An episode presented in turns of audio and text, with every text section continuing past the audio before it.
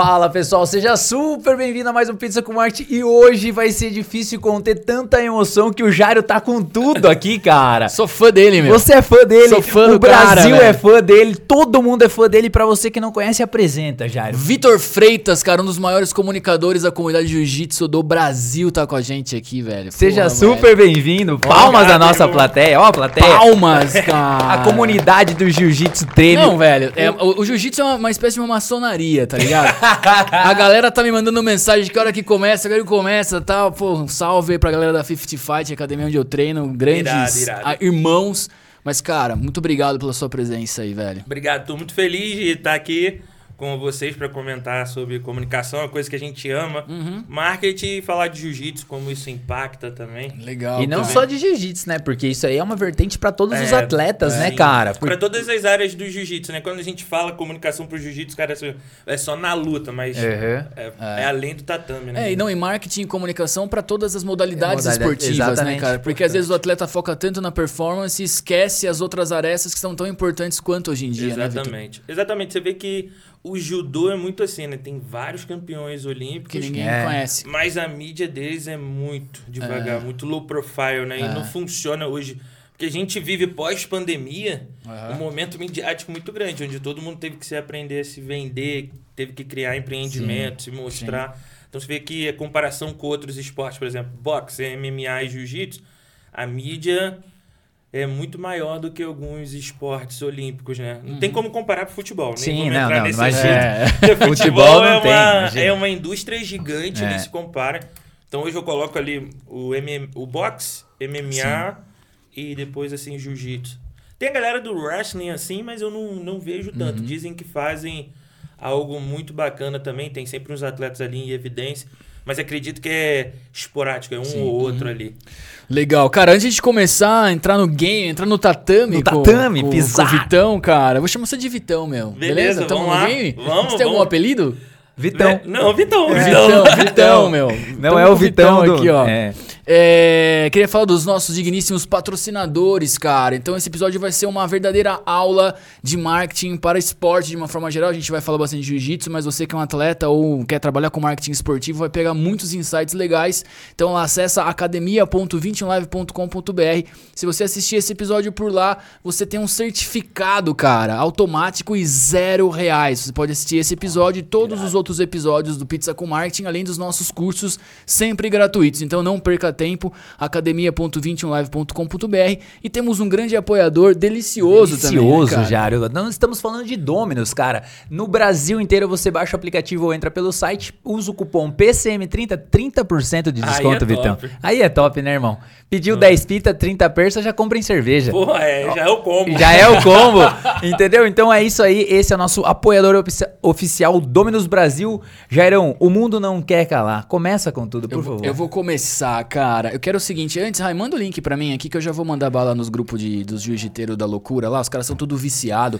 Você é viciado em jiu-jitsu? Como é Pô, que é? cara, sou viciado em jiu-jitsu. Na real, minha, eu comecei com isso quando meu pai acabou falecendo e a gente teve que retornar pro jiu-jitsu para passar por esse momento ruim. E minha irmã era super dedicada, assim, na faixa branca, ela ganhava vários, vários campeonatos. A gente não tinha proporção, o que, que era faixa branca e tal, estamos falando aqui. Mas quando você tá iniciando, você não tem, que tem os níveis Sim, e tal. sim. Então, quando ela tava começando, a gente já. Eu sempre fui um cara muito pesquisador, queria saber, tipo, quem são os melhores, Uhum. quem são os mais profissionais, quem tá ganhando. E eu descobri que tinha um mundial na, na Califórnia. Aham.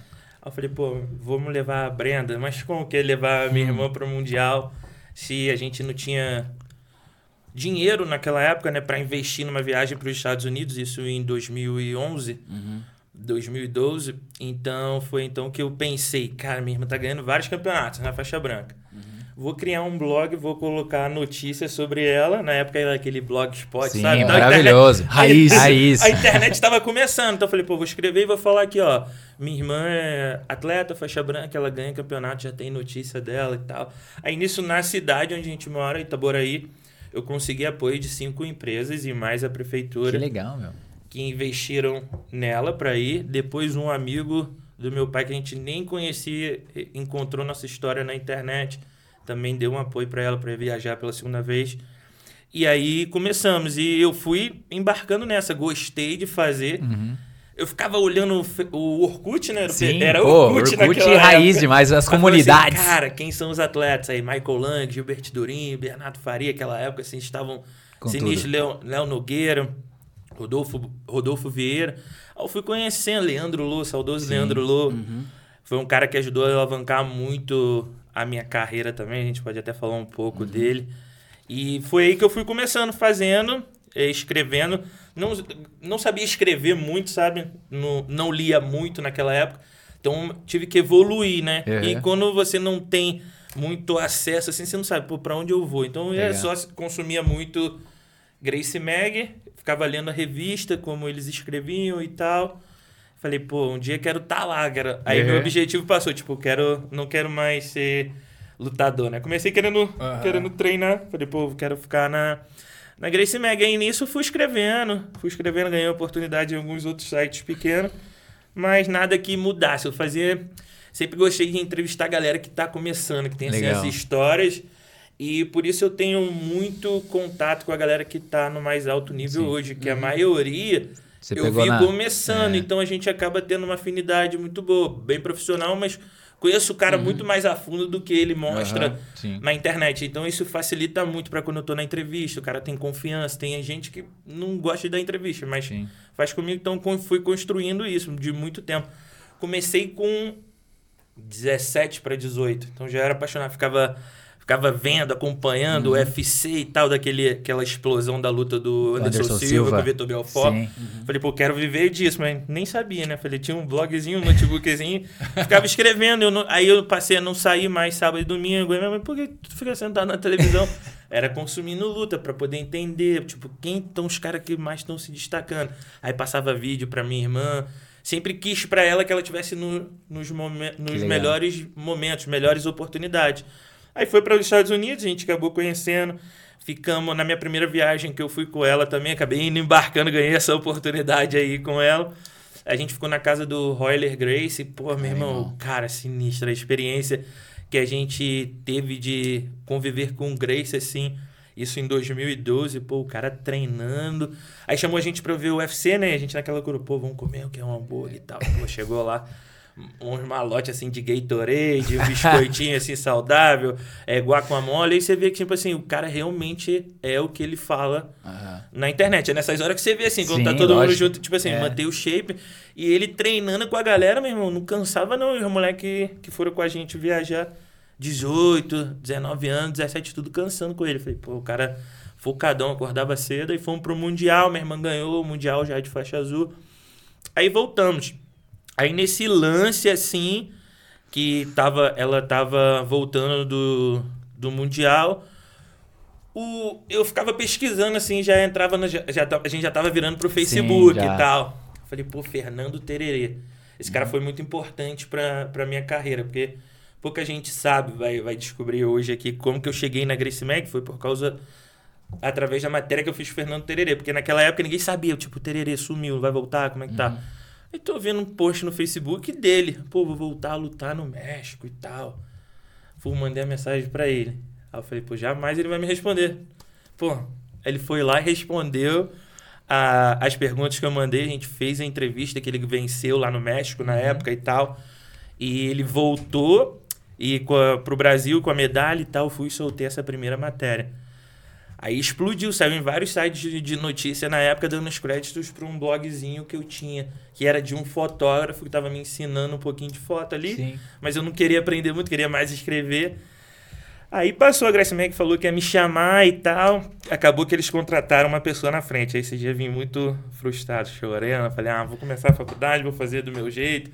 Chorei pra caramba, porque não tinha conseguido a oportunidade, que era meu sonho, tipo, trabalhar na Grace Mag. Queria trabalhar na Grace Mag, queria trabalhar na Grace Mag. Pra poder aprender.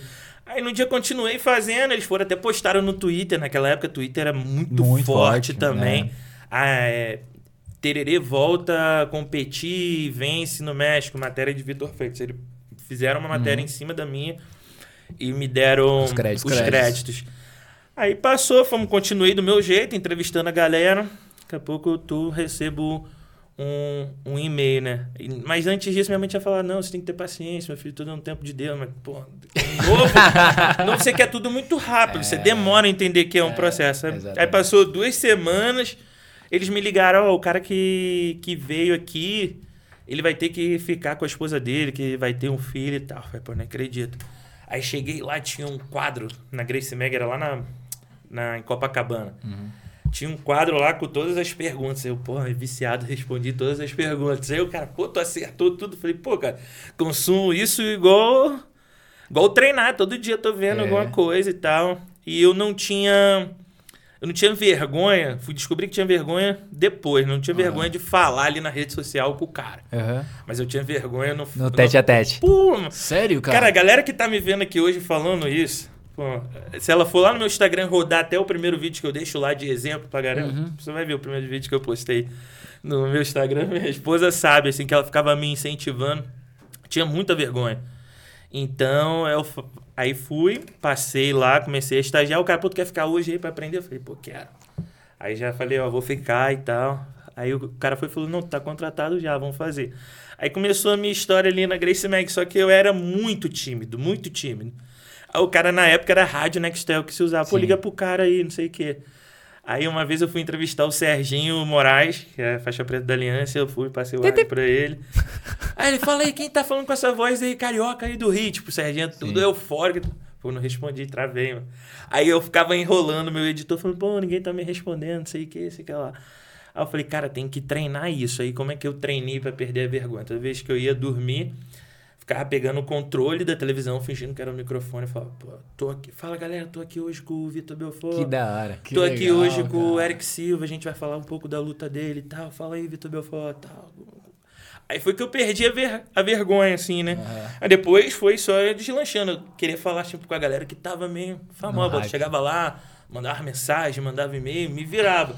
Nunca precisei que o meu chefe falasse que eu queria entrevistar. Eu queria dar um jeito do cara me conhecer. Sempre fui, sempre fui assim, Que sabe? da hora. Sempre procurei as minhas oportunidades. Aí dali da Grace Mag fui evoluindo muito. Aprendi a entrevistar, aprendi a escrever. Eu pensei que você ia ser o fotógrafo da Grace Mag. Não. Não? Na época eu não queria ser. Aí falava Ah. assim, pô, tu sabe tirar foto? Eu falei, pô, não sei não, só quero só escrever e entrevistar os caras. É isso que eu gosto. Ah, não, o cara tem que aprender a tirar, tem que aprender tirar foto. Eu falei, pô, cara, muito difícil, eu não tenho tempo, tô fazendo faculdade e tal. Aí minha mãe sempre foi uma incentivadora minha. Não, você tem que aprender a tirar foto, você tem que, ter um, você tem que ser um profissional Completo. completo. E na real ela já tava com um pensamento muito à frente. Porque o jornalismo virou 2.0 um tempo depois, né? O cara hoje tem que saber escrever, tirar foto, Foto. fazer vídeo. É. Então ela foi, pagou um curso pra mim, pra eu aprender a poder tirar foto, aí fui tirando fotos. Já fazia umas fotos ali, uns vídeos, aí fui me, me desenvolvendo, mas aprendi a editar e tal, tudo, tudo na mar mesmo, sozinho, assim. Editar eu aprendi vendo mesmo na, Sim, no YouTube. na, inter- na No internet. YouTube. E foi ali, tipo assim, foi um dos maiores aprendizados que eu tive, assim, pra, carrego com muita gratidão. Sempre gosto de falar da, da Grace Mag, porque eu acho que todo mundo que quer viver de luta, quer ser entrevistador, quer ter um podcast, quer ter uma página no, no Instagram, tem que agradecer a Grace é o pioneiro. Que da hora. Pode falar que veio com a ideia de tudo. Não, as ideias já veio com ele, filho. Uma boa parte dos conteúdos que são hoje, assim, já veio de lá. Aprendi, aprendi muito lá, entendeu? Que animal, mano. Animal, cara. Então animal. tem o, o, o cara que foi meu chefe lá, o Marcelo do OMP, ele é fanático por, por Flamengo. Agora ele é escritor, é- ele é muito próximo do Zico, escreve. Tem vários, vários livros deles aí que tá para ser lançado, então aprendi muito lá, sou muito grato. Até hoje tenho, a gente mantém, mantém contato, assim. Teve, teve uma vez que eu lembro, tava muito novo, que eu entrevistei um, um, um professor e o professor falou que o aluno não treinou muito, por isso ele perdeu. Aí o aluno foi, fez um post me marcando. Aquilo foi. Tipo assim, eu fiquei impactado. Falei, liguei pra ele. Cara, olha só, foi realmente isso que o professor dele falou. Não tô mentindo, não. O cara, pô. Não, cara, se acalma. Você vai aprender muito isso, porque você vai entrevistar uma pessoa e a outra pessoa que foi falada na entrevista vai se posicionar falando É. que aquilo que ele falou é mentira. Você vai lá, manda uma mensagem pra ele. Se ele quiser falar, você abre espaço. Aí você, no jornalismo você tem que sempre Ouvir as ouvir duas os partes. dois lados. Sim. Então, é o que eu faço hoje, sou, sou assim, igual, uma, igual hoje agora, recente. Teve um cara que de, acor, tava acordando de manhã, o cara me mandou uma mensagem, pô, tá promovendo muito é, tal atleta, eu quero Eu não sei nem se ele passa da primeira luta, não sei o que. Eu falei, bom dia, posso usar isso aí que você tá falando? Aí o cara, pode. Então eu falei, então você quer falar, vou te dar a oportunidade. Aí Eita, já, tá- tá- já começa a treta fora dos Aí já tatames. taquei a. é, A, a colo- sementinha. Taquei a pimentinha ali, ele foi, falou, já, já ganhou mais seguidores na, na internet, movimentando pro esporte crescer também. Mas a minha história basicamente começou aí. Que louco. Aí quando eu, eu saí da, da Grace Mag, eu percebi que faltava um direcionamento para os atletas saberem conduzir melhor uma entrevista, Sim. como se posicionar, o que postar, o que não postar, Sim. que é mais importante Importante. ainda saber o que não postar. E aí foi que eu comecei. Quem me deu a primeira oportunidade, assim, tipo assim, essa aí eu não acreditei. O cara confiou em mim. Eu, co- eu saí da Grace Mag, eu tava com, 19, com 20 e pouco, acho, 21. Foi o Gilbert Durinho. Antes deles é, estourar assim no, no UFC, não, mas ele já tava crescendo ali no MMA e já tinha sido campeão mundial de jiu-jitsu. Então comecei ali minha assessoria com ele de, de marca, como construir uma marca, como fortalecer a marca. Aí eu, mas eu não estudava sobre isso, sabe? Vim na minha cabeça, falei, cara, o atleta tem que ter uma marca. Animal. Ele tem que ter um brand ali, ele tem que ser mais do que o, o lutador no tatame. Eu falei, Durim. Ele tem que vi- se enxergar, Aí eu né? falava assim pra ele, Durim, você fala bem, cara. A gente tem que pegar um pouco dessas entrevistas, transformar em texto educativo pra galera. Vamos passar o que você pensa. Pô, começamos a montar. Eu montava o texto nas palavras dele, pedia. Basicamente, eu entrevistava ele, pegava, montava o texto e falei, bota. Caraca. Daqui a pouco tô rodando aqui, muita gente compartilhando. Na época era o repost. Eu falei, Dani, olha quanta gente repostou aí que você tá falando, cara. Vamos se posicionar melhor porque você tem potencial para ser além de um atleta. Uhum. Você é um cara que vai gerar opinião, você vai ganhar bem por isso. E nisso aí, cara, isso era 2015, 2015, dava para imaginar que seria a internet seria tão gigante assim, tava tudo muito no Sim. começo. Aí depois dele veio o Adriano Moraes, que foi campeão do, do ano, peso mosca, que a gente começou a trabalhar junto. Ele lutava num evento de menor expressão, que era o One, que naquela época não era tão grande, hoje já é bem gigante. Aí comecei a criar conteúdo dele pra mídia falar dele, que focava mais no UFC. Então tava assim, ó, tem o Adriano, tem o Adriano. Então tava ali sempre em contato com os jornalistas, acabei criando uma amizade com diversos profissionais fora do jiu-jitsu, que foi muito importante pro meu know-how, assim, o meu networking. E eles acabavam e acreditavam no meu trabalho também, porque eu tinha contatos que eles precisavam, então a gente se unia. Então foi aí que eu comecei. Fui trabalhei com o Bibiano Fernandes também, que é- foi o primeiro brasileiro a ser campeão do, do One Championship no peso galo. E foi sinistro, assim, a gente trabalha junto até hoje, fortalecer, com, com- colocando a imagem dele como autoridade ainda, porque ele já está numa transição para sair de atleta para para empresário. Então a gente faz Ok. esse trabalho assim. Aí depois veio o, o Márcio André, que foi o primeiro assim galáctico mesmo do, do jiu-jitsu, faixa preta, atual campeão do Pan-Americano, que é meu cunhado, casado com a minha irmã. Ele confiou em mim e falei, pô, vamos construir, vamos construir sua marca. Aí fui indo, fiquei trabalhando nisso também até hoje, trabalho até hoje com o Gustavo Dantas, que é uma história que a gente vai contar aqui também, que ele faz um trabalho também excelente, é, ajudando diversos projetos sociais através do Brasil com a Jiu-Jitsu Tribe, que é uma organização sem fins lucra- lucrativos para ajudar projetos, né? Então ele capta patrocínios ao redor dos Estados Unidos, ao redor do Brasil e, e investe no, nos projetos sociais. A gente trabalha junto já há muito tempo. Aí aconteceu isso da, da pandemia, eu conhecia a minha namorada, que hoje é minha esposa, Milena, tá ali. E a gente ficava. Ela falou assim: não, você pode fazer entrevista, cara, você tem que fazer entrevista e tal. Falei, pô, será que esse meu lado jornalista tinha adormecido, que eu tava É. sendo mais assessor de imprensa. Aí falei, pô, será? Vamos manter, vamos ver como é que vai ser. Aí comecei fazendo umas lives na casa dela durante a pandemia. E aí foi. E, e aí foi. Aí começamos e aí eu já começava com os atletas muito badalados. Aí a galera falou, pô, tu já fala com o fulano e tal, sei o quê. Só que isso pra mim era normal, que eu já conhecia eles Sim. antes de serem Desde lá de trás, lá. badalados. Então, foi crescendo ali os vídeos, sem pretensão nenhuma de YouTube. Na real, não, no início, assim, eu não sabia onde eu queria chegar. Foi um momento, assim, da pandemia, pô, fazer alguma coisa. Foi quando eu te conheci. Na pandemia. Foi mesmo? Aham. Sério? Irado. Então, eu comecei ali com as lives e. As livezinhas botando no YouTube, sem pretensão nenhuma. Aí casei. Falei, pô, o que a gente pode fazer diferente? Falei, pô, quero que o jiu-jitsu tenha uma mídia mais interativa, entregar um conteúdo bem profissional, bem visual, bem Robusto aí. maneiro, bem diferente. Aí fui começando, mas era tudo assim. Eu aprendi Photoshop, eu aprendi a editar, aprendi a fazer tudo sozinho para entregar uma coisa diferente. Então fui fazendo e foi crescendo, a galera foi gostando, a gente cobriu os campeonatos, cara. Eu e minha esposa saía- pegamos muitos finais de semana seguidos cobrindo o jiu-jitsu. Só pra quem ama mesmo. É, que Porque, bastante. cara, no início assim, é difícil você falar que você vai ganhar uma grana, porque ninguém conhece É, você. Eu tava exatamente. me reinserindo no Sim. mercado. Tinha um- ali a minha, meu trabalho como assessor de imprensa, falei, pô, quero me tornar Uhum. Jornalista e comunicador. Aí começamos a cobrir vários eventos com a gente, aí muito evento, muito evento. Uhum. Começamos a cobrir, oferecer serviço de foto, de vídeo. Falei, cara, não, vamos trazer algo além disso. Aí foi que se a gente pensou sobre qual, o nome é muito engraçado. Vai ser a primeira vez que eu vou contar aqui como foi escolhido o nome VF Comunica. Minha, minha esposa de primeiro não gostou do nome. Aí eu falei, qual que é o nome? Falei, VF, VF o quê? Aí falou um monte de nome, ela não gostamos de um. Acabamos, fomos dormir chateado um com o outro. Eu falei, quer saber? Vou colocar uma enquete no Twitter. Aí coloquei VF News, VF Jiu-Jitsu, VF não sei o quê. VF Comunica. Comunica.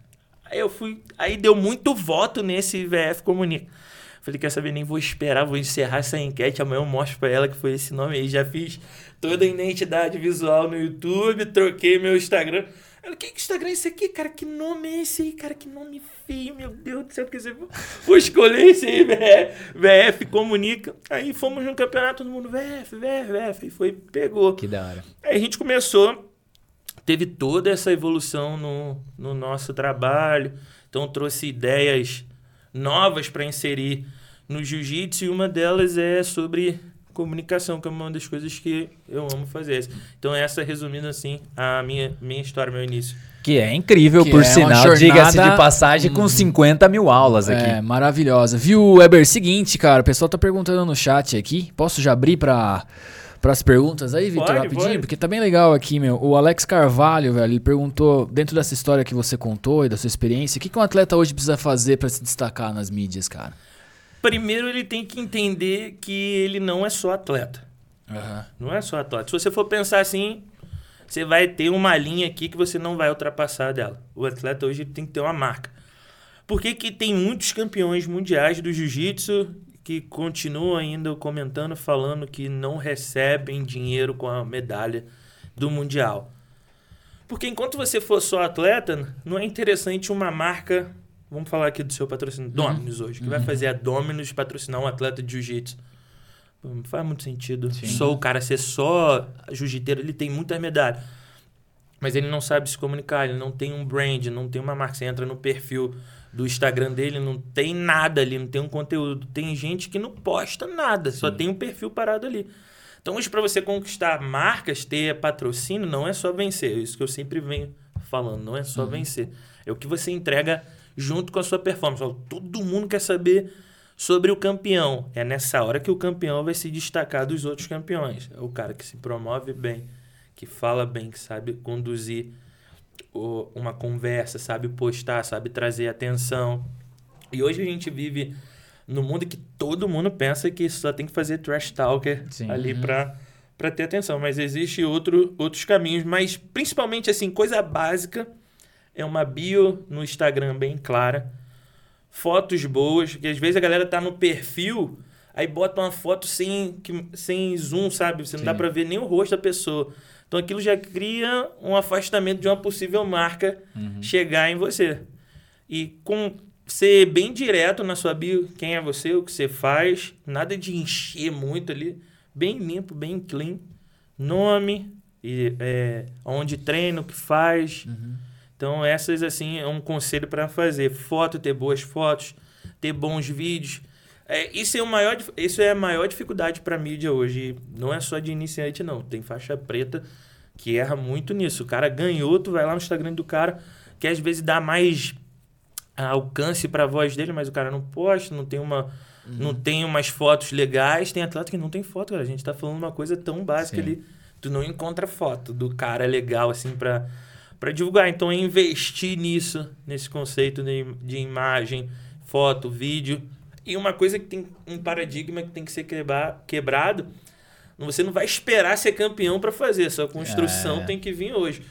Porque hoje a gente vê diversos atletas, ah, os americanos assim, que não são tão campeões e têm oportunidades muito maiores que campeões. Então você fala assim, cara, o que, que ele tá fazendo, né? Sim. Porque para um evento contratar você hoje, que aí a gente no jiu-jitsu fala show, show business, né? Tá sendo prago para mostrar. O que, que você vai trazer? Pô, só lutar? Não é, não é só Sim. lutar. Porque o, jiu o esporte é esporte só para você que luta. Uhum. Pra quem assiste a gente aqui é entretenimento. A gente quer ver uma boa Total. história. A gente quer ver o que o cara vai falar antes da luta, o que ele vai falar depois da luta. Então são esses conceitos assim. Cara, mas a Trash Talk é uma estratégia boa, não é? Cara, é uma estratégia. Funciona muito, né? Funciona, você tem que saber fazer. Pra galera que tá. É provocaçãozinha ali, né, meu? Dá uma provocada, fala mal. Isso aí etc. eu- é, é uma arma boa. Acho que pode se voltar contra você Uhum. duas vezes maior do que você começou. Então não é porque um atleta faz que você deve fazer. Uhum. Tem que saber fazer isso. Porque você joga um caminhão de pressão nas suas costas pra lidar com isso. Tu falar que vai pegar o cara em qual finalização e chega lá e não faz. É, cara. Então você tem que saber. então não é só esse caminho, sabe? De eu já entrevistei um atleta que é o Pedro Marinho. Ele é campeão do Rus Number One brasileiro também, vive no, no Texas. Ele falou, pô, Vidal, não me senti confortável fazer trash talk, não, isso não é pra mim. Eu falei, pô, você poderia explicar um pouco mais por que você... Cara, eu acabei não sendo eu. É. não, é, não é a minha vibe. Nunca fui disso de, af- de afrontar, falar que eu ia fazer e tal. Na minha cabeça eu vou fazer, vou dar o meu melhor, mas eu não preciso expressar isso Sim. publicamente. Ele foi e seguiu por outro caminho. Quando foi lutar de novo, se promoveu melhor, fez um backstage do treino, fez bastante entrevista. Deu, assim, conteúdo pra galera que tá ali seguindo ele consumir, né? Deu a- Ele deu atenção pras marcas que apoiam ele fazendo vídeos, postando bastante. Então, trash talk hoje você tem que saber fazer. E também você tem que se diferen- diferenciar também quando o cara faz trash talk e quando é a personalidade do cara. É, cara. Porque tem cara que tem a personalidade forte, assim. Hoje, no- um exemplo é o Nicolas Meregali, né? Eu acompanho o Nicolas já há muito tempo. Desde faixa azul, assim. Ele sempre teve uma personalidade forte. Então a galera acha que ele, às vezes, copia o Gordon Ryan e tal. Ele pode ter aprendido uma coisa ou outra ali, mas pra mim, sempre é a personalidade dele. Sempre foi assim. E agora aflora mais porque ele é, tá na faixa preta, tá ganhando tudo, então tudo que ele fala É uma é um canhão é, gigante, muito a mídia toda fala, então. É isso, e ele tem esse jeito dele, sempre, sempre foi assim. Mas existem outras personalidades muito interessantes também, que é o caso do Mika Galvão. É um cara já com jeito mais de samurai, ga- é. a criançada já, já gosta É. muito de estar com Muito ele. educado, cara. Ele é muito educado mesmo. Gente boa, Boa. pra caramba, sempre muito calmo. Tu nem É. imagina que o cara faz uma força, né, Exatamente. lutando. É. Então tem o Tainan da Alpra, que também gosta de expressar as opiniões dele, é, traz atenção para a marca dele dessa forma. Se inspira muito no Ayrton, Ayrton, Senna. Senna, ah. Ayrton Senna. Então são essa, todos os três ali, três que eu citei, esses três tipos de personalidade são essenciais para o esporte crescer. Aham. Se tiver todo mundo com uma personalidade só, o esporte não cresce. E o Nicolas, né? Que ele traz essa atenção falando, se expressando, dizendo. Ele traz a, a pessoa que torce por ele e a pessoa que não torce por ele pra, pra ver ele. No Sim. fim, uns querem ver ele se ferrar, outros querem ver ele vencer, mas ele também entrega pro, pra plataforma que tá colocando grana nele, traz atenção, que no fim é isso que os eventos querem. Querem atenção, querem vender pay-per-view. Também tinha o Lô, saudoso Lô, aquele lá, cara, é carismático, era uma coisa, o jeito dele, ele não, ele não treinava aquilo, era o jeito dele, engraçado, falando. Ele não curtia muito o cara que falava trash talk, ele já ficava bolado com o cara. Então ele, o jeito dele carismático vendia, atraía. O jeito dele lutar, que parecia às vezes ele tava cansado, ele ia lá explodir. Então esse tipo de personalidade era, sempre foi muito interessante pro jiu-jitsu. É um cara natural ali, carismático, vendia do jeito dele. Fazia pergunta pra ele, pô, Lu, o que, que tu acha dessa luta? Não, ah, dei sorte. Então, então, tipo assim, ele vinha assim, pô, eu falei, não, cara, você vai falar alguma É. coisa aí e tal. É. E eu tinha uma estratégia, assim, muito boa pra entrevistar o Lô. Eu nunca falei isso, porque pra ninguém usar essa estratégia. O Lô só, só concedia entrevista boa dois dias depois do campeonato. Porque se você fosse entrevistar ele após a luta dele, ele só queria falar pra sair pra curtir. Uhum. Já tinha entregado o máximo ali, então eu nem falava com ele. Aham. Dois dias depois eu ligava, aí era papo tipo 20 minutos, 30 minutos, a entrevista ficava gigante. Aí, quando mandava pro, pro editor nessa época, cara, pô, cara, como você consegue botar ele pra falar? Sei que eu falei, tem minha estratégia. Ah, que da hora, cara. Então sabia, sabia como conduzir uma entrevista com ele. Cara, no campeonato ele não gostava de falar porque era o jeito dele, não gostava, porque ele gostava mais de dar atenção pros fãs, tirar foto ali. Ele falava qualquer coisa, só pra você Sai sair fora. mesmo. Ah, vai dei sorte. Foi legal, graças a Deus, treinei muito e tal, tal. Então foi isso. Você sabe que a gente, antes de você comentar, cara, é, a gente fez uma sequência aí com, com, com, com o Mika, com Pe- o Meihan, com o Petio. Petio. E a gente tava com a data marcada pra fazer com o Fepa que tinha feito a intermediação. Um grande abraço pro Fepa. Fepa sinistro. E aí até a hora que aconteceu a puta fatalidade, Pô, cara, mandei uma mensagem fala. pro Weber, eu falei, meu, puta, cara, deu ruim demais aqui, perdemos o Lô e era tal. Ia ser, cara, tava muito curioso pra trocar uma ideia com ele, tá ligado? Enfim. Pô, ele é, ele é demais, cara. Ah. Ele era demais, assim. Ajudou muito a alavancar minha, minha carreira como jornalista. Porque um cara como ele, aceitar conversar Sim. com você, ele confia no teu trabalho. Aí vira e mexe, ele mandava mensagem. Pô, vamos fazer uma entrevista. Eu Falei, vamos fazer. Aí ele, pô, só confio em você pra falar. Sei que eu falei, pô, pode ficar relaxado aí que eu não vou te mandar mensagem agora não. Aproveita aí teu título e tal. Mas acabou não acontecendo. Espero que a justiça seja feita. Esse cara que ah, assassinou ele seja preso, meu irmão, suma. Mas é isso. Esse foi um, assim, Total, como o momento maravilhoso. assim.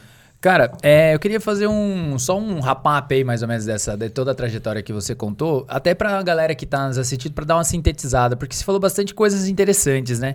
E aí, falando de um atleta, né, se a gente pudesse colocar, o que, que eu captei aqui, cara? O cara que tá começando já se preocupar com as mídias sociais, né? Já esse é o primeiro ponto.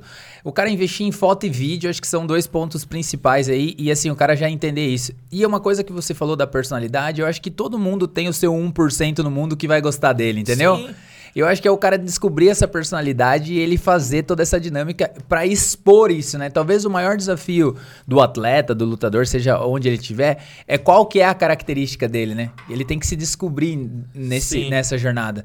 Você deu três características de três pessoas aqui extremamente diferentes, e aí a gente vê que cada um tem a sua personalidade. Talvez o desafio seja esse. Pô, eu descobri a minha personalidade, e aí eu vou explorar isso ao máximo pra eu trazer branding pra que eu possa ter marca, pra que eu possa cada vez mais ir mais longe. Faz sentido essa parada? Sim, essa, faz essa sentido.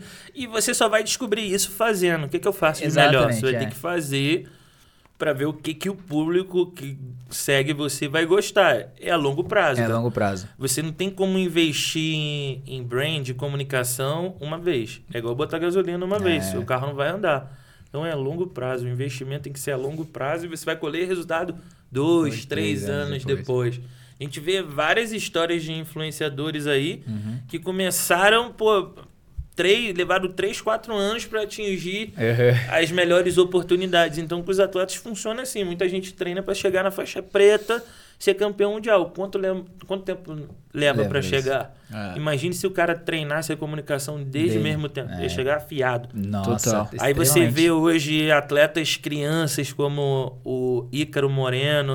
O cara fala pra câmera, parece adulto Uhum. É, mesmo. exatamente. Ele não pode lutar um mundial de adulto ainda. Que ele é faixa amarela e cinza, se eu não me engano. Mas ele tava lá no mundial desse ano. Aí você pergunta, por que, que o Icra tá fazendo aqui? Ah, pô, ele gosta de jiu-jitsu, veio assistir. Não. É. Ele tinha um patrocinador que tava com um stand dentro da pirâmide. Ele foi lá e ficou no stand do patrocinador promovendo. Os atletas da faixa preta não, não, não Não. fizeram isso. É Olha só. interessantíssimo E isso aí, ele cara. já ganha grana do patrocinador. Que louco, Ele né, vende cupom pra caramba de desconto. Então, você vê que ele tá começando muito cedo. E hoje o jiu-jitsu é assim, muita gente começando cedo. Também tem um, um outro atleta que eu gosto muito de acompanhar aqui no, no Brasil, que é o Daniel 220. Ele já tem bastante seguidor na rede social.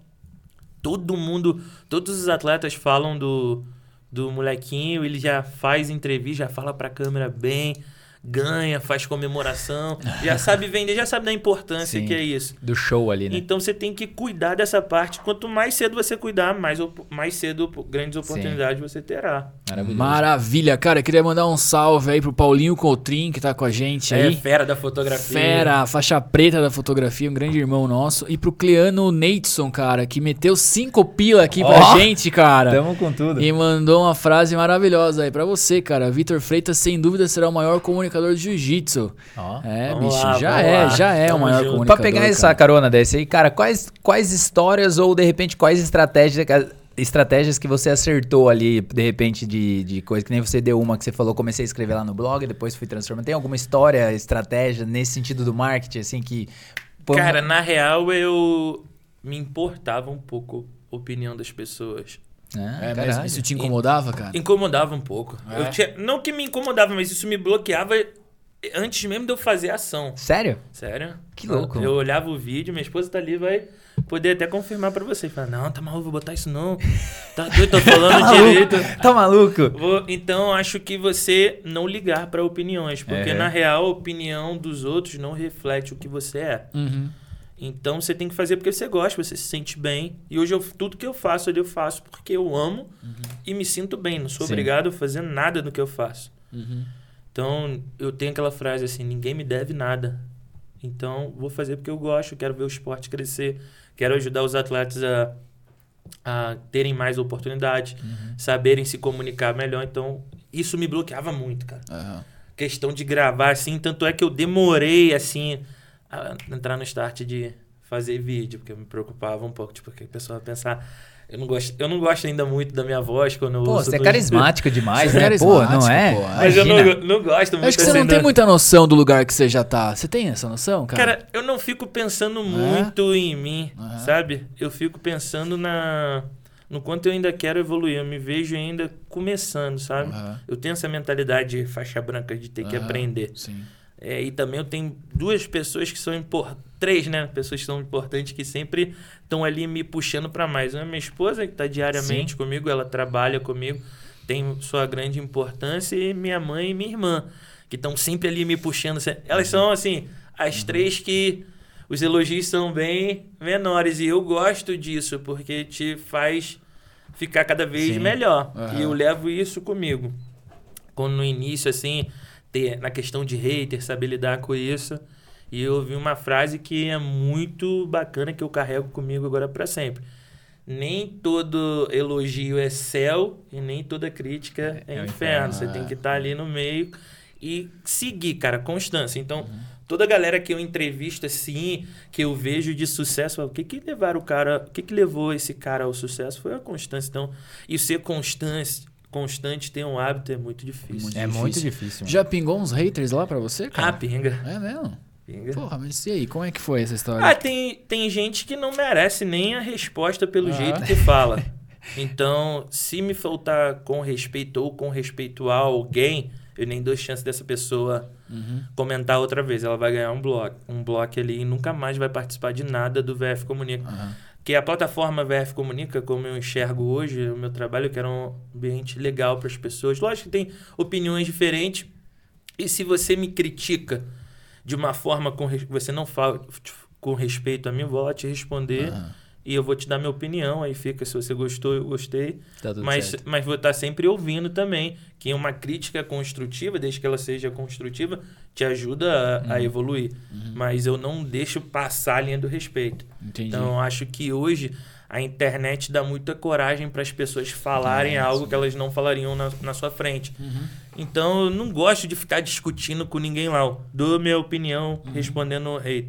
Aí ele continua, eu falo, mano, você não quis entender. É. Então segue lá. Mas sempre escuta, tem gente que manda lá no direct, assim, tipo, mó textão. Eu falo, pô, obrigado. Valeu aí, explico minha situação pra ele. E- já teve hater que virou amigo mesmo. Assim, tipo assim, tá sempre comentando, pô, parabéns. Cara, porque a gente tá três anos nessa pegada. Faça chuva ou faça sol, sa de domingo a segunda nós estamos ali ativos. Então, Sensacional. então eu gosto disso, sabe? É. Isso aí não me deixa triste assim às vezes, porque a galera também tem que ter noção que existe uma vida ali atrás da Ah, rede social, certeza, né? É. Então não é sempre do jeito que ela tem que falar o que ela quer, né? Se ela fala o que ela quer, ela também vai ouvir É, o que, ela, não, Ah, não é, quer, né? Exatamente. Então tem que ter um respeito. Eu acho que se você quer o mel, tu não pode chutar a colmeia. Então tem que saber chegar, saber falar. E eu aprendi isso lendo Ele é um faixa livro. preta, Faixa meu. ele é preta, faixa, faixa preta, preta. ele é faixa preta, meu. E, e eu aprendi isso lendo um livro, né? Sim. Saber se chegar, né? Tem Uhum. que saber chegar. É. Tinha um amigo meu, Guilherme Cruz, cara, que hoje é meu amigo, mas eu falo pra ele que ele me excluiu do, do Facebook dele, porque ele sempre foi uma referência pra mim. Eu perturbava ele. Como que faz pra ser um jornalista tão bom como você? Como você faz? Aí ele falou que eu era chato e tal. É. Aí ele falou, cara, me arrependo disso até hoje. Pra que, que eu fiz isso? É que eu tava muito atolado. Eu falei, cara, esquece. Cada um tem um momento. Tava te perturbando ali, tu cheio de trabalho. Eu sei como é que tá cheio de trabalho, tem uma pessoa querendo tua atenção. Mas hoje a gente conversa, eu sempre mando pra ele, pô, Guilherme, o que, que tu acha disso e tal. Ele conversa comigo assim, pô, Vitor, você tem que agir dessa forma. Ele é o jornalista Guilherme Cruz, trabalha num dos maiores sites dos Estados Unidos, que é o MMA Fight. Então é isso. Legal. Ô, Vitor, na sua visão, cara, comunica, como comunicador do Gil aí, né, cara? Que, como que você acha que uma academia hoje, uma escola de jiu-jitsu deve se comunicar, cara? 2023. Cara, isso aí. Antes, até antes de vir pra cá, a gente tava conversando isso. Cara, você tem que realmente saber se comunicar com o seu público-alvo. Nem tudo que funciona pra um vai funcionar para Que a gente tem às vezes confunde se inspirar com copiar. Você se inspirar é uma coisa, se copiar é outra. Ver o que, que funcionou pra ele, qual a estratégia você pega e usa essa estratégia. Mas eu acho que o principal é a academia, a comunicação ali, o visual. Tem que encantar o cliente, porque tem academia que não posta nada, você nem conhece a Nem sabe. academia. Então, ter boas fotos da academia, mostrando os o, espaço da academia, o- os alunos falando por que, que gosta de treinar lá, trazer essa visibilidade. E, de novo, investir ali, fazer conteúdos interativos com, com os, pensando futuramente nos clientes que você quer trazer, é. e principalmente explorando ali como que é a vibe da aula, mostrando as crianças, trazendo esse ambiente. Eu acho que a academia, as academias não investem ainda como deveriam investir em marketing. São poucas assim. Você vê hoje o exemplo, a AOJ Art of Jiu-Jitsu dos irmãos Mendes, eles investem muito em É comunicação. espetacular o trabalho dos caras nesse Eles não cara. perdem tempo. Foi alguém visitar eles de grande importância? Dez minutos assim que acabou a visita do cara, já tem um vídeo lá É. feito, explorando aquilo, trazendo visibilidade, atenção.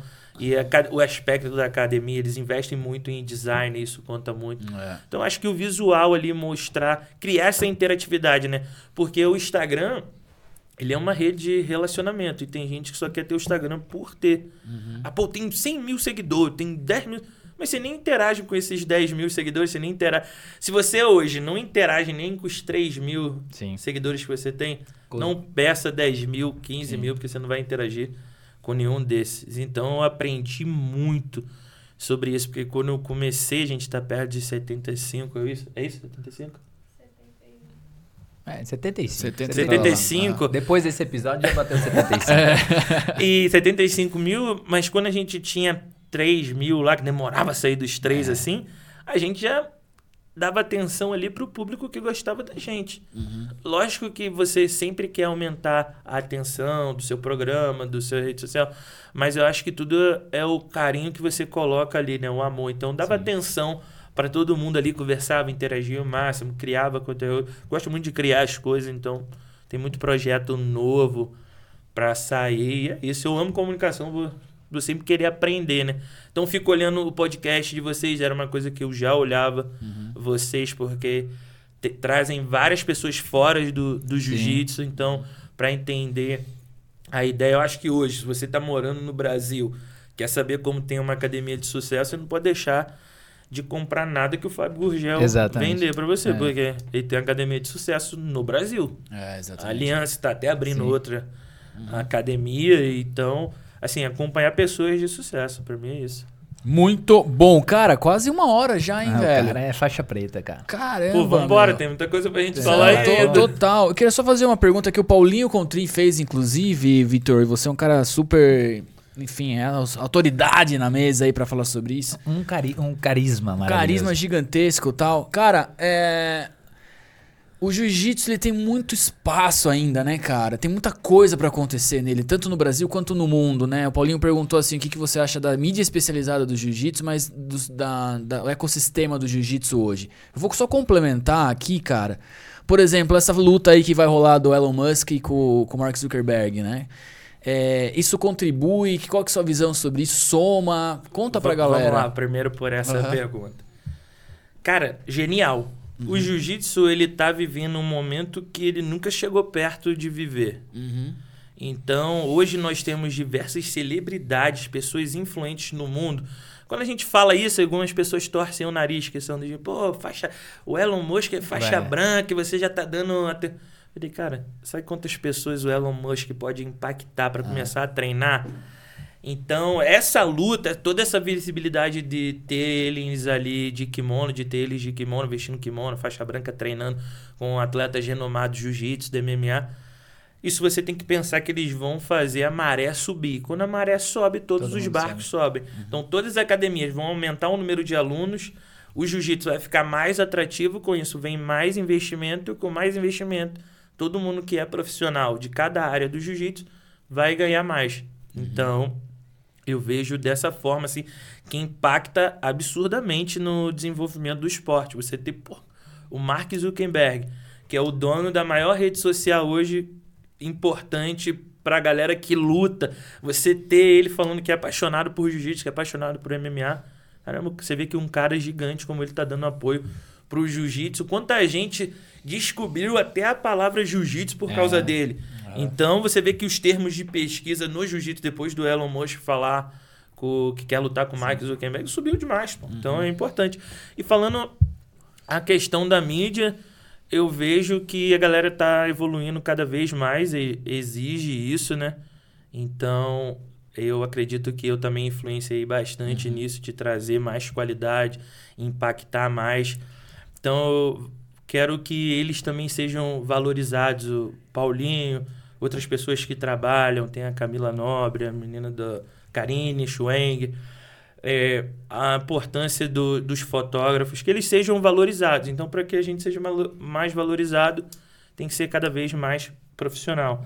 Então, a gente impacta muito no esporte também. A mídia é importante. Nenhum evento hoje pode se dizer que ele vai atingir um público tão alto se ele não investir em mídia também. Sim. Então, tem que investir e é aquilo.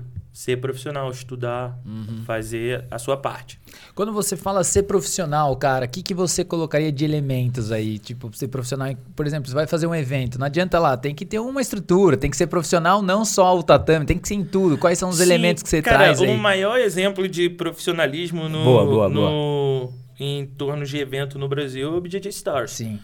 Você vê que o FEPA é um cara que não caiu de paraquedas literalmente. O cara vem fazendo eventos desde muito tempo. E você vai comparando um BJJ Stars pro outro, ele tá entregando cada vez mais em termos de estrutura, em termos de pagamentos de bolsa, um, um espaço cada vez maior para os lutadores.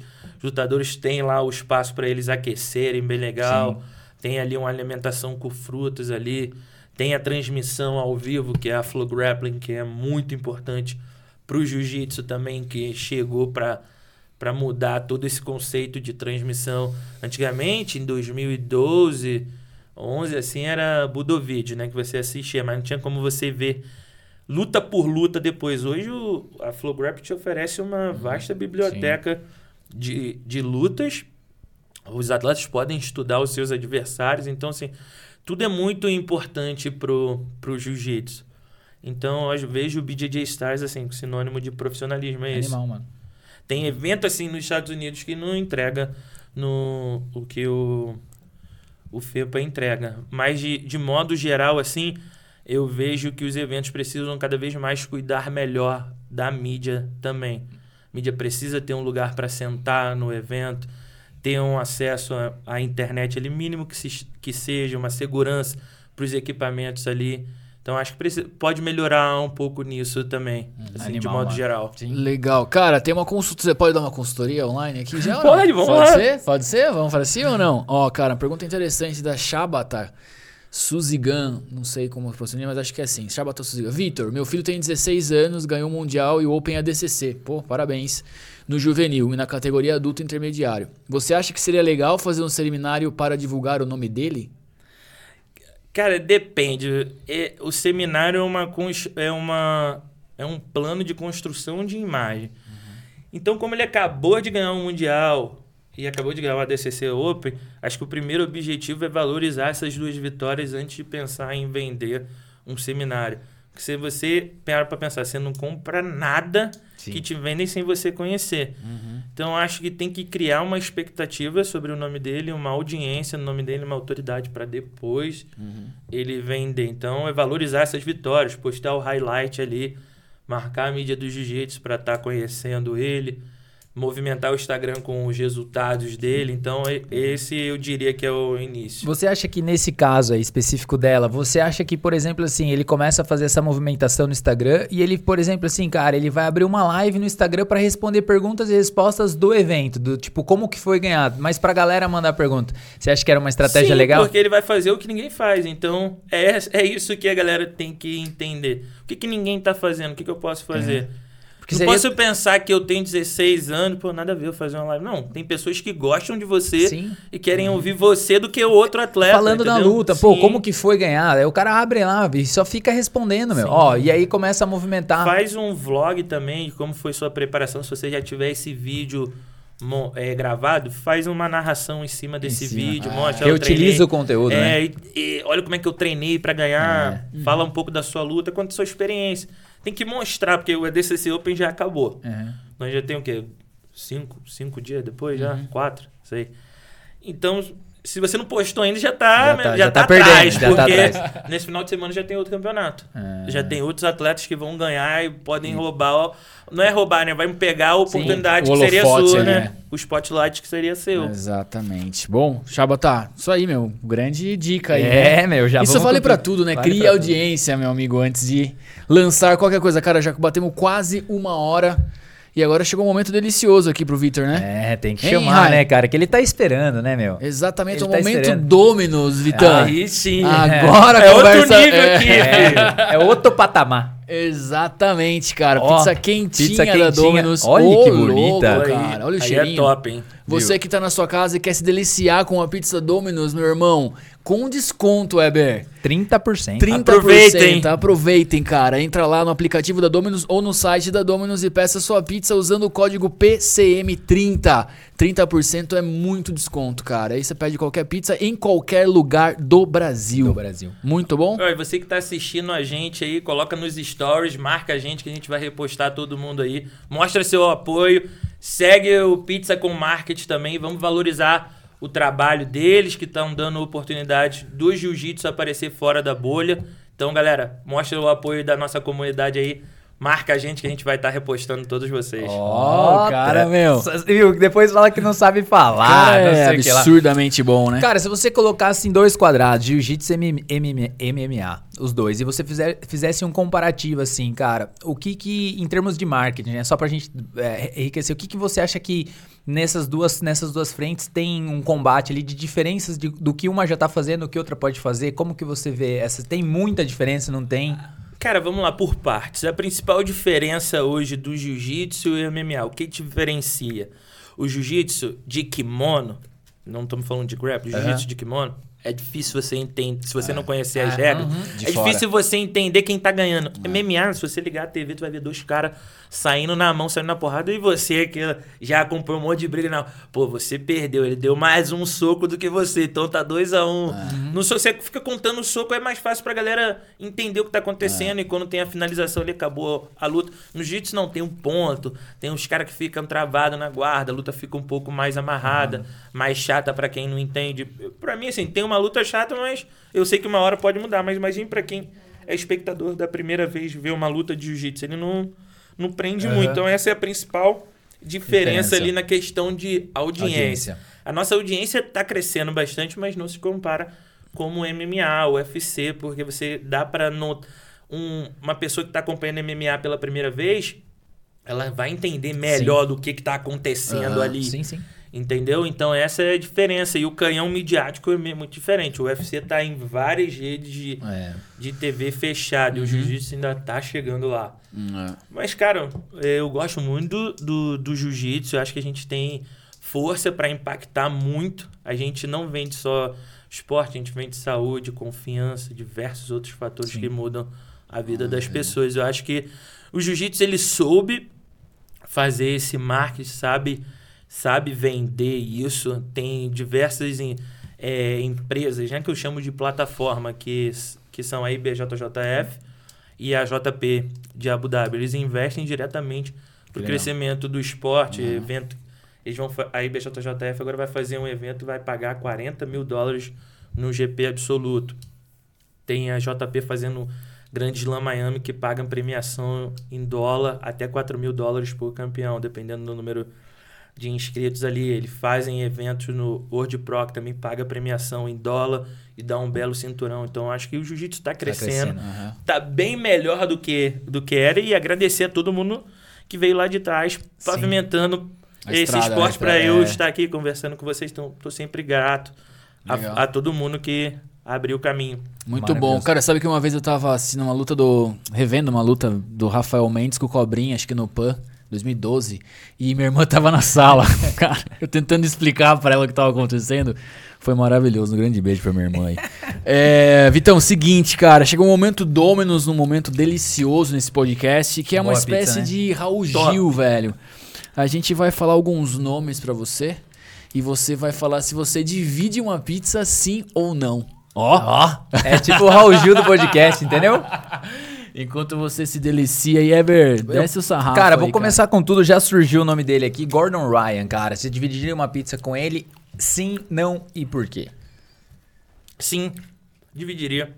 Queria entender mais da mentalidade dele, o que ele para saber o que ele pensou para tornar o grappling com mais visibilidade. Né? Ele foi um, um dos res- grandes responsáveis por trazer mais atenção pro grappling. Então dividiria assim. Tem alguma pergunta que você faria pra ele? Assim? Essa, ou essa seria a pergunta? Teria se esse trash talk que ele faz um dia já de- teve um- uma pressão a mais do que ele imaginava. Uhum. Talvez no ADCC foi a primeira vez que um lutador decidiu lutar a categoria e fazer a super luta no mesmo dia.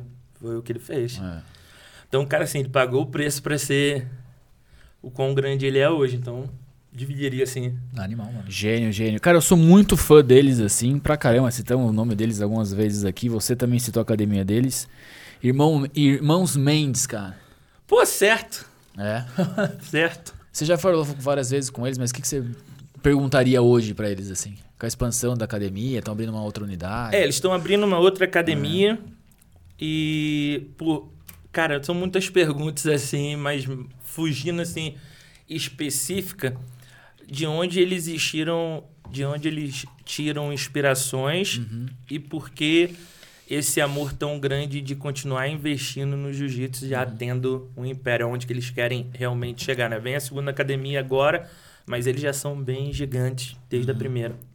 Acho que sim. Maravilhoso. Legal, muito bom. Cara, alguém que você gostaria de dividir uma pizza, que a nossa audiência possa seguir, alguém famoso, alguém que possa conhecer, qualquer pessoa do planeta Terra, cara. Cara, tem um que meu maior sonho, assim, é conhecer Esse, ele. quem que é esse eu cara? sei que boa parte da mídia não curte ele, mas é um cara que eu sou fã, que é o Vitor Belfort. É mesmo? Que legal, mano.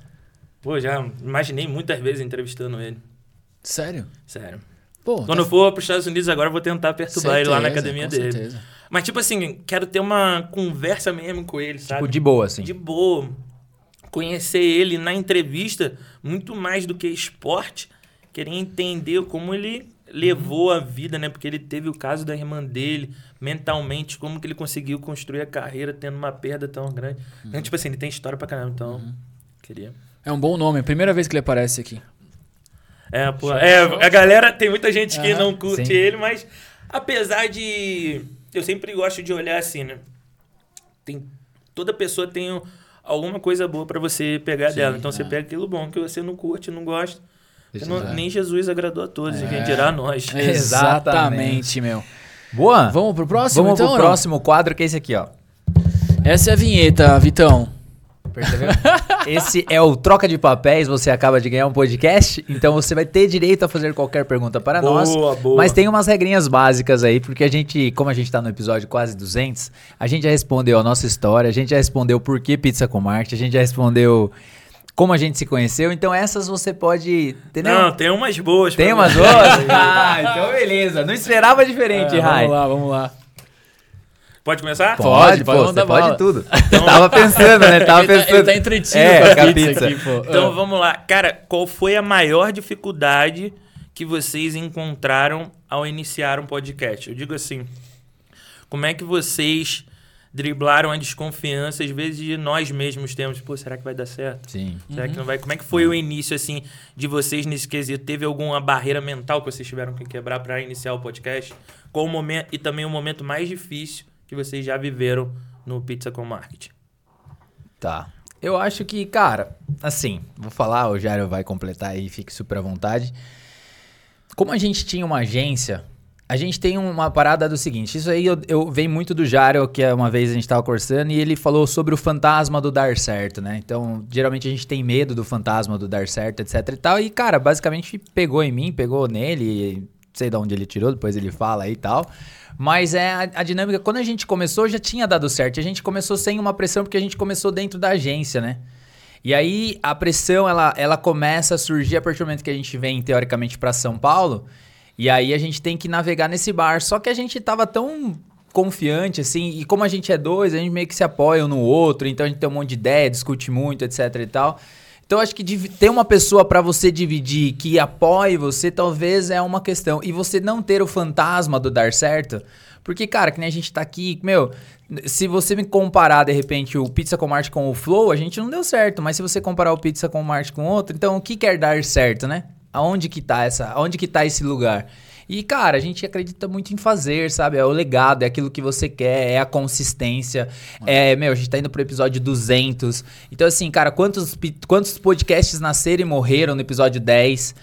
E, cara, cada vez mais a gente vem aprimorando, cada vez mais a gente vem melhorando e cada vez a gente mais vem tentando utilizar de estratégias no marketing para que a Dominus esteja com a gente, para que você venha aqui e se sinta confortável e assim sucessivamente, sabe? Então, é mais ou menos isso, assim. Não sei se o Jaro complementa aí. Total, cara, eu concordo plenamente. Eu acho que as pessoas. É... A sua pergunta foi muito boa, cara. De verdade. Esse fantasma do dar certo é aquela tia no almoço de domingo que ela Bem falou assim: mesmo. você começou lá no blog, mas já tá dando dinheiro? É. Pô, claro que não, meu. Entendeu? Só que não é porque não tá dando dinheiro agora, é que não tá dando certo, pô. É o, é o alicerce da casa. Você passa no terreno na frente do carro, o alicerce tá construído, mas não tem casa ainda. Não deu Exato. tempo ainda, né? Então, é, é- esse, é, é- é bom deixar o fantasma do dar certo bem fora ali, né? Dar certo é muito relativo. E a sua pergunta é boa, cara, porque assim, qual foi a maior dificuldade? A gente não teve dificuldades, assim, né, existenciais. Óbvio que eu concordo plenamente com o que o Weber falou de um ajudar o outro, né? Mas a maior dificuldade, eu acho, acho que ele vai concordar também, é a consistência, cara. Porque, cara, todas as quintas-feiras a gente tá aqui salvo feriados, entendeu? Ou um compromisso gigantesco que não dê pra. Tem né? que querer. Sim. Cara, tem que estar aqui, trocando que ideia tá com, com você, dando o nosso melhor em tempo, o tempo inteiro. Cara, problemas pessoais. de- cara. A gente tem agência que tá acontecendo agora, meu. Agora são. Galera que tá em casa três horas da tarde, em Brasília e tal. Cara, problemas, né, bicho? O celular, lá, lá, lá, lá, e a gente aqui e tal. Então, essa consistência é que é a parada, bicho. Exatamente. E outra pergunta assim, cara, como é que foi lidar com um convidado que não gosta de falar? Cara, eu já passei por isso e, e sei que é difícil. Mas como é que foi a situação de vocês dois? Aqui ainda são vocês dois, porque eu tenho que ficar pensando. É, com meu você é mais irmão, difícil. Com O que, que você- esse cara é, vai falar? sozinho é um mais ajuda É, o outro, um ajuda o outro. a gente, por acaso da vida, a gente tem uma dinâmica boa, relativamente Sim, sim, boa. sim, bem legal. Então a gente tem uma É. dinâmica boa. E assim, e aí geralmente é o seguinte, se a gente colocar essa caneca aqui hoje e a gente vai conversar com essa caneca, a gente vai conversar. Duas horas. Entendeu? É, e, mas assim, no começo, muitas vezes, às vezes a gente respondia uma coisa, a conversa ia para outro lado, aí a gente tentava trazer, aí vai para outro lado, aí tentava trazer, vai. Ou às vezes o cara simplesmente dava a resposta sim, não. Sim, não me Sim, mata, não. cara. Sim, É. não. Teve, teve até gente do jiu-jitsu É, que deu tá- resposta é, sim, é, não, entendeu? Os jiu-jiteiros às vezes É, precisam compli- fazer, né? é complicado demais. Isso até um- eu quis fazer essa pergunta para justamente entrar nessa pauta. Maravilhoso. Ele sabe tudo, Ele cara. vai ele, articulando, vai, estrategista, vai, estrategista. Passa Se a guarda, volta, vem. Se você vai para um lugar, aqui eu encaro também como uma plataforma, Sim, onde pessoas que não me conhecem vão passar a me Exatamente. conhecer. Se eu venho para cá com a intenção de não somar com vocês também, por que, É. que eu vim? Exatamente. Porque além de vocês estarem valorizando o meu trabalho, eu preciso valorizar o de vocês. É uma troca. Então eu já fiz entrevista também com um atleta, cara, que ele jogava videogame, jogava no computador enquanto tava dando a entrevista. Sério, cara. Então aquilo, lógico que eu quis fazer porque Sim. meu público pediu, mas todo mundo comentou lá. E eu não tirei os comentários. É, lógico. Porque, assim, então é esse cuidado com a imagem Sim. que você quer. Como que você quer ser reconhecido? É. Como uma pessoa que não entrega resultado ou apenas o campeão ali da medalha? Ou uma pessoa que entrega resultado? Como você quer ser conhecido? Uma pessoa que entrega resultado ou campeão só de medalha?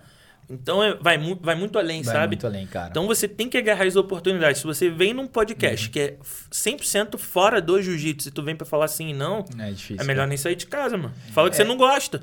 É melhor. Pô, não me sinto à vontade. Sim, e cara, daí a gente tenta, a gente vai tentando, tipo, tirar, ou por um caminho pro outro, aí como, né, a gente falou, né, tipo, e aí, Jairo, o que que você achou? Nossa, muito louco, né, vai, pô, sensacional, fala pra mim, aí eu, e, e aí, Ever, aí vira, tá ligado? Tipo, é- é aí, difícil, e a cara. pessoa, tipo, nossa, legal o que ele falou mesmo, né, pô, legal, sensacional, pô, Porque às vezes ela não pensa que vir, é, dar entrevista é uma coisa muito importante. muito importante, Tem cara. atleta que não gosta e eu super entendo. Se você não gosta de dar entrevista, usa a sua imagem de outra Sim. forma, mas não deixa ela ficar apagada. Tem um monte de, de exemplos de atletas, não vou citar o nome Sim. aqui, mas que perderam grandes oportunidades, que não aproveitaram o, o momento em que eles estavam no topo, surfando a onda. É, total. Agora ele tá na areia esperando a onda subir. Vai É, demorar, vai porque demorar. tem outros surfando bem lá na frente. Exatamente, cara. Viu? Maravilhoso. Maravilhoso ou não? Maravilhoso. Você curtiu o nosso troca de papéis? Pô, top, top, top. Divide a pizza. A gente vai pro quadro final, tem mais uma pergunta. A gente tem um quadro final agora. Você quer contar alguma história antes da gente ir pro quadro final que você nunca contou na sua vida? Cara, Um furo Ó, aqui. Um furo? Um furo no- dos bastidores aqui? deixa eu ver. Tem um que eu não posso contar ainda, então vocês vão ver essa semana aí. Esse aí vai ser vai ser sinistro, mas foi do, cara, a história do Tererê foi impactante pra caramba pra mim. É, poder viajar a trabalho foi impactante pra mim, é uma coisa que eu sempre orei pedindo a Deus, então acho que assim ver o meu trabalho crescer, ser Animal. reconhecido, acho que isso me traz muito orgulho, mas não é uma coisa que me deixa adormecido, né? Porque às vezes a gente cai na zona de Sim. conforto.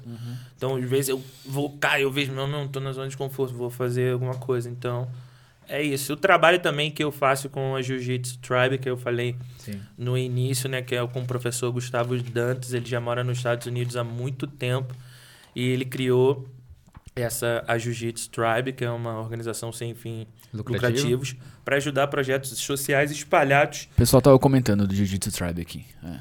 é, do, ajudando projetos sociais ao redor do Brasil. Depois dá uma olhadinha no canal no YouTube Jiu-Jitsu Tribe. A gente produziu dois comentários junto com a equipe da Jiu-Jitsu Tribe, contando a história de projetos sociais que impactam diretamente na vida de crianças e jovens Animal. de comunidades carentes. Teve gente realmente que saiu do tráfico de drogas por conta do jiu-jitsu, por conta do projeto. Então a gente quer levar essa mensagem para o mundo inteiro. Então, se você é fã de jiu-jitsu, vai lá dar essa força pro Jiu-Jitsu Tribe lá, assiste os documentários que estão bem bacana aí. Vai dar uma força pro VF, estamos É. na produção lá. Maravilhoso, Legal, cara. Muito bom, velho. E agora, a gente vai. A gente construiu o seu e-book aqui, cara. Você acredita nisso ou não? A gente vai pegar os seus principais pensamentos, que foram muitos, né, Jair? Foram muitos, cara. Eu não sei se a gente conseguiu anotar todos, porque teve uma hora que a gente tava entretido aqui, que eu até É. esqueci. que eu até esqueci. É, quando o papo é bom, é isso aí, né, velho? Entendeu? Então a gente vai recitar pra aquela câmera. E agora, você pode dar risada, se divertir. Comer uma pizza. Comer uma pizza. E a gente vai recitar pro nosso público o e-book do convidado aqui de Vitor Freitas, O Vitão, velho. O Vitão. O Vitão da, da VF. o Vitão da VF. Entendeu? Ó, ai, vai no Vitão da VF lá trocar o pneu lá, não? Isso é do interior de É. Tatuí, isso é do lado de Tatuí lá. Maravilhoso. Weber, manda bala aí, meu. Bora, chegou o e-book do convidado de Vitor Freitas e Jair, eu vou começar com tudo. Pra você que tá aí, meu amigo, estudando, pra você que trabalha com redação, é o seguinte, pra você escrever bem, ele falou que ele teve que ler muito, cara. Passou desapercebido, mas achei importante ressaltar pra você. Então, quer isso, quer se aprimorar? Vai lá, leia, consome, que com certeza vai aumentar a sua dinâmica de redação. Com certeza, cara. Bate-papo incrível com o Vitor aqui. E uma coisa que ele falou lá no começo da história dele: comece de qualquer jeito, cara. Pode ser até pelo um blog. Um blog dele trouxe ele, né, como um dos maiores comunicadores de jiu-jitsu hoje no Brasil. Então, comece, cara. Maravilhoso. Uma das coisas que ele falou também que achei super interessante foi a, ele se arriscou ao mandar uma simples mensagem e aí querer marcar uma entrevista e aí ele começou um projeto e ele deu tempo ao tempo, cara. Foram aí acho que cinco meses, né, se eu não me engano, um tempo pra dar certo. Então às vezes você só precisa respeitar o tempo porque o primeiro passo você já deu. Maravilha, cara. Outra coisa importantíssima que resume bastante o bate-papo do Vitor aqui: todo o atleta tem que pensar em brand, cara, na marca, em ser uma marca. Não é só no tatame, não é só no campo, não é só na quadra que você tá entregando resultado, mas é num conjunto, num ecossistema que sua marca pode entregar. Gerão, ele falou uma coisa muito legal que é o seguinte: se você gosta de algo, você tem que consumir que nem um louco, meu. Porque você tem que saber de tudo. A hora que você chegar, você tem que preencher, tem que escrever todas as nas perguntas, tem que escrever todas as respostas. É isso, seja um louco. Maravilha. E surfando na onda das marcas ainda, cara, investimento em marca leva tempo, meu amigo. Então, paciência, como o próprio Vitor disse, tudo no tempo de Deus. Exatamente. Faça a sua parte e deixa Deus cuidar do resto, velho. Exatamente, cara. E se você quer conhecer alguém, se você quer chegar em alguém, pense ao contrário. Como que eu vou fazer? Eu vou me expor pra essa pessoa já me conhecer. O que, que eu tenho que fazer? Eu vou utilizar as redes sociais, eu vou utilizar muitas vezes os amigos, eu vou utilizar um podcast. Como que eu posso chegar nessa pessoa pra que a hora que eu chegue, ela saiba quem eu sou? Maravilhoso, cara. Outra frase incrível que o Victor trouxe pra gente aqui, que é um comportamento, é uma mentalidade, que é a mentalidade de faixa branca, cara. Você sempre ser curioso, querer aprender cada vez mais em qualquer etapa da sua jornada. Manter a mentalidade de faixa branca é super importante. E pra você, meu amigo, não importa onde você esteja, em qual estado você tá, situação, uma frase muito legal é o seguinte: não ligue para a opinião do outro. Seja apaixonado por aquilo que você faz, seja autocrítico, mas não ligue, não faça com que isso trave você, trave o seu movimento de ir para frente. Legal, outra coisa importantíssima é que o Victor falou o seguinte, cara, independente da sua área de atuação, seja o profissional, né, mais profissional possível, cada vez mais, pra elevar o mercado, aumentar a régua e beneficiar todo mundo, cara. Maravilhoso, nem toda elogio é céu. E nem toda crítica é é o inferno, meu amigo. Se você tá se expondo, aprenda a lidar com essas situações e ter um alicerce, né? Ele falou muito sobre isso, sobre a família. A digníssima esposa dele que tá aqui, a irmã dele, a mãe dele, que, meu, com certeza a gente quer conhecer, né? Porque. É Denise, o nome da sua mãe? Deisma, Daisy. Deisma. Acho que ela tá Ela aí. tá aí, aqui. ó. Um grande beijo. cara. Maravilhoso. Então é isso, cara. É você se apoiar nas pessoas que realmente te amam. Maravilha. Eber, eu fecho aqui esse e-book do convidado maravilhoso. Não sei se você tem outra, outra, outro ponto ou não. Mas, cara, uma coisa que marcou, essa frase marcou, cara, de verdade. Como você quer ser reconhecido, meu amigo? Como um profissional que entrega resultado ou sou o cara que empilha medalha lá na prateleira que vai ficar empoeirando? Maravilhoso, Jair. Eu vou fechar a minha com você, que você falou dentro das frases maravilhosas. Se você quer o mel, não chute. A colmeia. Não chute a colmeia. Esse foi o book do convidado de Vitor Freitas. velho. Olha a galera A galera tá, tá, tá fazendo ola ali, ó. Cara, que muito legal. bom, meu. velho. Obrigado pela presença aí, meu. Pô, tô muito feliz, muito obrigado pelo espaço, muito obrigado mesmo. Agradeço imensamente, porque eu nem esperava estar aqui um dia, então quando eu recebi a mensagem, tipo, falei, caraca, não acredito, bem maneiro, a gente já era pra ter feito antes, mas não casou as datas, e, Uhum. e estamos aqui, tô muito feliz, agradecer vocês por investirem tempo nesse projeto que a gente vai falar outras vezes, vai estar bem Com maior certeza, com certeza. do que é hoje, mas vocês têm grande influência também, principalmente pro jiu-jitsu, porque é uma área que, vo- que vocês atuam que, são que é importante para tudo na vida, né? O marketing é importante, então vocês fazem esse trabalho excepcional, trazendo uma galera aqui fera. Então, se você está assistindo esse episódio, se inscreve no canal, dá bastante like aí pro YouTube entregar mais. E assiste todos os outros episódios também para fortalecer o trabalho deles. Obrigado. Imagina, Valeu, a gente que meu. agradece, Porra, cara. Meu amigo, pra você que ficou até o final já sabe, né? academia.21live.com.br. Entra lá, assiste esse episódio por lá, porque você precisa pegar o certificado, Angélico. Precisa. Porque esse episódio foi aula. Já sabe, PCM30, cupomzinho da Dominus, 30% de desconto. E se você quer ser feliz para sempre, tem uma agência, quer uma- um software revolucionário, 21live.com.br. A gente vê você no próximo episódio. Valeu. Valeu, valeu, valeu.